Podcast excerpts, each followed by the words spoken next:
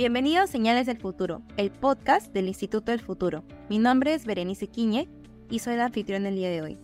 Hablaremos de Todas Jugamos, la presencia femenina en el periodismo deportivo. Para hablar de ese tema, estamos con Nasla Hassan, periodista especialista en el periodismo deportivo, actual conductora del programa Pelota Parada TNT Sport Chile y es ganadora del premio Comunicadora de Fútbol Femenino del 2022 hablaremos sobre la perspectiva de género en el periodismo deportivo para una información deportiva libre de estereotipos. Bienvenida, Nasla. Muchas gracias por acompañarnos. Muchas gracias a ti, Berenice, por esta linda invitación, así que muy agradecida. Cuéntanos un poco sobre tu recorrido en el área deportivo como periodista. ¿Qué brechas encontraste para llegar a donde estás en el actual puesto? Mira, yo comencé como periodista deportiva en el año 2015 forma fortuita, no busqué ser, la verdad, periodista deportiva. Yo buscaba dedicarme al periodismo internacional y por cosas de la vida caí en esto y me fue gustando cada vez más hasta que ya llevo muchísimo tiempo dedicándome a esto. Pasé de ser movilera en la calle a cubrir algunos equipos, después pasé a ser panelista, dando mi opinión en, en el mismo programa que se llama Pelota Parada. El año pasado tuve la, la conducción del programa Todas Jugamos que hablaba exclusivamente de fútbol femenino. Y ahora este año, hace poco más de un mes, comencé a conducir el programa Pelota Parada junto a mi compañero Marcelo Muñoz. Ahí obviamente el mayor tópico que tocamos es el fútbol masculino de la primera división en general, porque es el producto que tiene el canal. Son eh, TNT Sport Chile es el dueño de los derechos del fútbol masculino acá en nuestro país. Claro, Nasla. Y como tú nos estás comentando, todo el giro de las entrevistas o de este periodismo era prácticamente el fútbol masculino. Y yo quería hacerte una pregunta sobre hoy en día, ¿cuáles han sido los deportes que tú estás documentando o estás investigando acerca de que las mujeres ya han ingresado a este sector y se están desenvolviendo muy bien? En general, yo creo que las mujeres tenemos el derecho y las habilidades de participar de cualquier deporte que nosotras nos propongamos. Eso como opinión. Después, acá en nuestro país, este año empezamos, bueno, a fines del año pasado comenzó la ley de profesionalización del fútbol femenino, porque hasta ese momento la gran mayoría, sobre el 80% de las jugadoras, no tenían contrato en nuestro país. Esta ley lo que habla es que de aquí a tres años el 100% de las jugadoras que pertenezcan al fútbol femenino, al fútbol profesional eh, de primera división, deben contar con contrato. Por ejemplo, este año 2023, el 50% del plantel del equipo femenino debe contar con un contrato.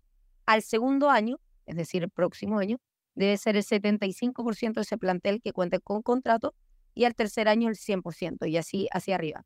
Ahora, sí se han encontrado muchas brechas, eh, muchas dificultades para las jugadoras, porque más allá de que se cumpla la ley, las bases para la aprobación del torneo 2023 se demoraron mucho tiempo en ser aprobadas, porque en el fondo estaban esperando desde la ANFP, la Asociación Nacional de Fútbol Profesional, ver cuáles eran los requisitos exactos de la ley para saber cómo cumplir la cabalidad.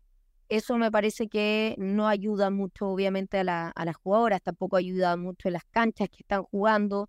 La ANJUF, que es parte del sindicato de futbolistas eh, de nuestro país, de futbolistas femeninas, hizo un estudio que, por ejemplo, el 2022 muy pocos partidos del fútbol femenino se habían jugado en estadio.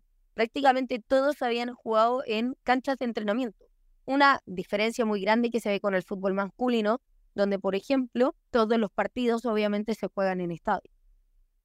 Y dime, en base a tu perspectiva, ¿cuáles serían las políticas públicas que podrían ayudar a que estas deportistas, ¿no? Tanto en el fútbol o en otros deportes que se dedican prácticamente, ¿no? Eh, es, los hombres, se puedan promover y buscar mayor participación. ¿Qué políticas públicas crees que se podrían adaptar?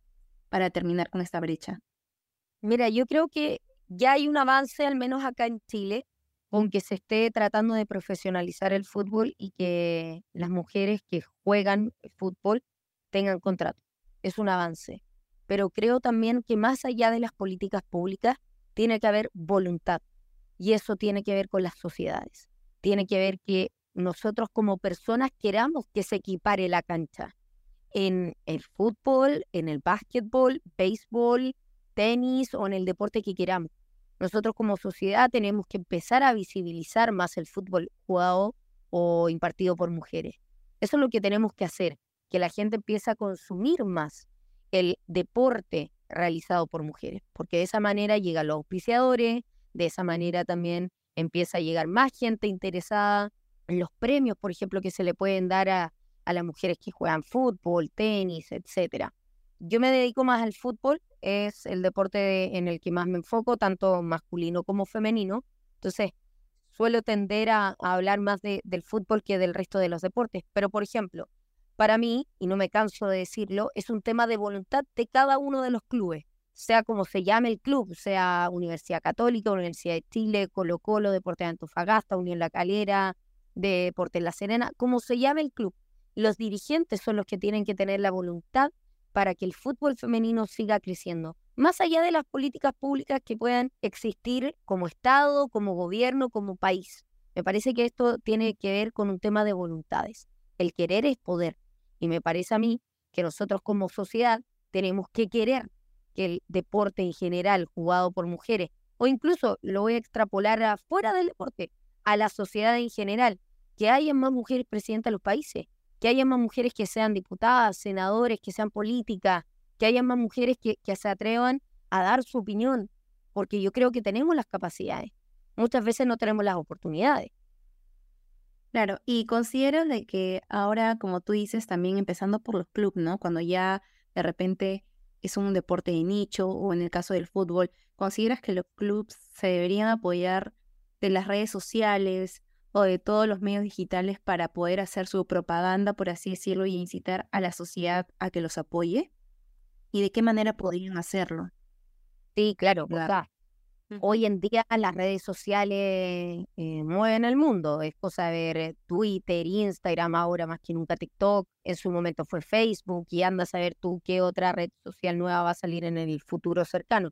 Pero lo cierto es que las redes sociales son importantes son importantes para fomentar, en este caso, al fútbol femenino. Por ejemplo, acá hay dos de los clubes llamados grandes, tanto Colo Colo como Universidad de Chile, que tienen Twitter o redes sociales, Instagram. Por ejemplo, tienen Universidad de Chile y Universidad de Chile femenino. A algunos les puede gustar que se separe en femenino y masculino, porque dirán, bueno, de esta manera se puede eh, trabajar de forma diferenciada entre una rama masculina y una femenina.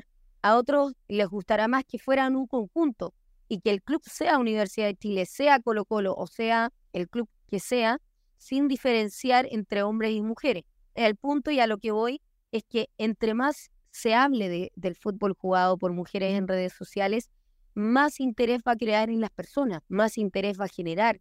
Entre más se muestra a las jugadoras y se vayan eh, dando a conocer esas jugadoras por la sociedad, por los hinchas correspondientes a cada uno de los clubes, eso va a ir generando más interés. Hoy por hoy, tanto eh, Colo Colo como Universidad de Chile, que son los clubes que estoy poniendo como ejemplo, cada vez llevan más público a ver a su equipo femenino jugar al fútbol. Entonces me parece que el que aparezcan en redes sociales ayuda mucho a fomentar, a viralizar, a que se hagan conocidas, a que mucha gente que hoy por hoy, en el año 2023, y por, por muy impresionante que suene, pero es así, no sabe que todavía existe el fútbol femenino como tal.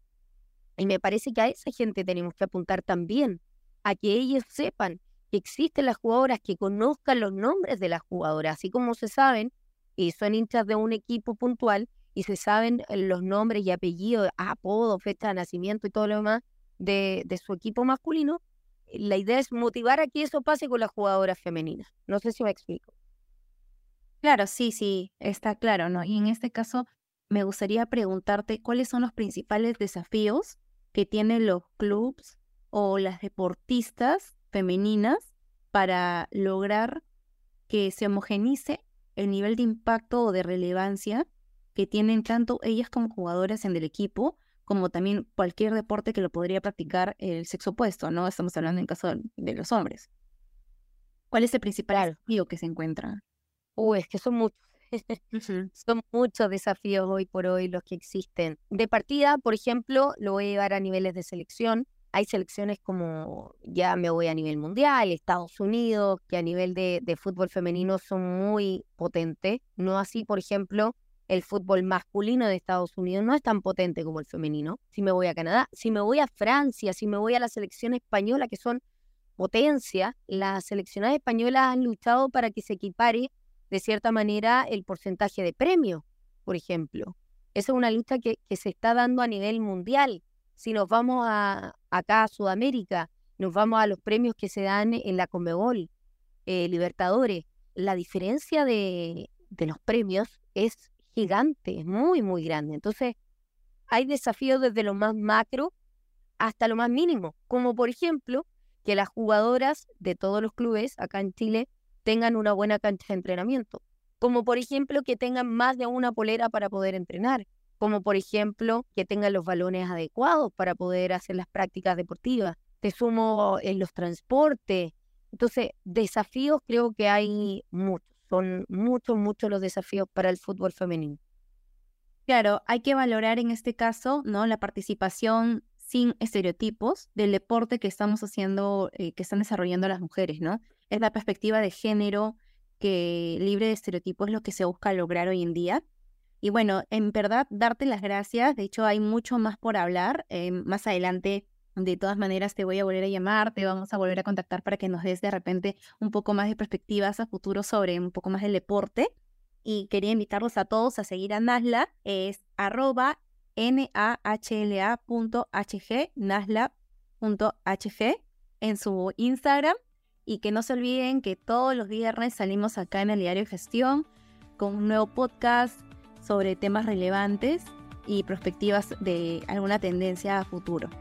Gracias a todos. Nasla, ¿algunas cositas que nos quieras terminar de decir? Muchísimas gracias por la invitación. Feliz de participar nuevamente. Así que cuando tú quieras, Berenice, me, me dices nomás. Así que muchas, muchas gracias y un abrazo a todos ustedes. Ah, un abrazo, Nasla. Gracias. Hasta luego. Chao, chao.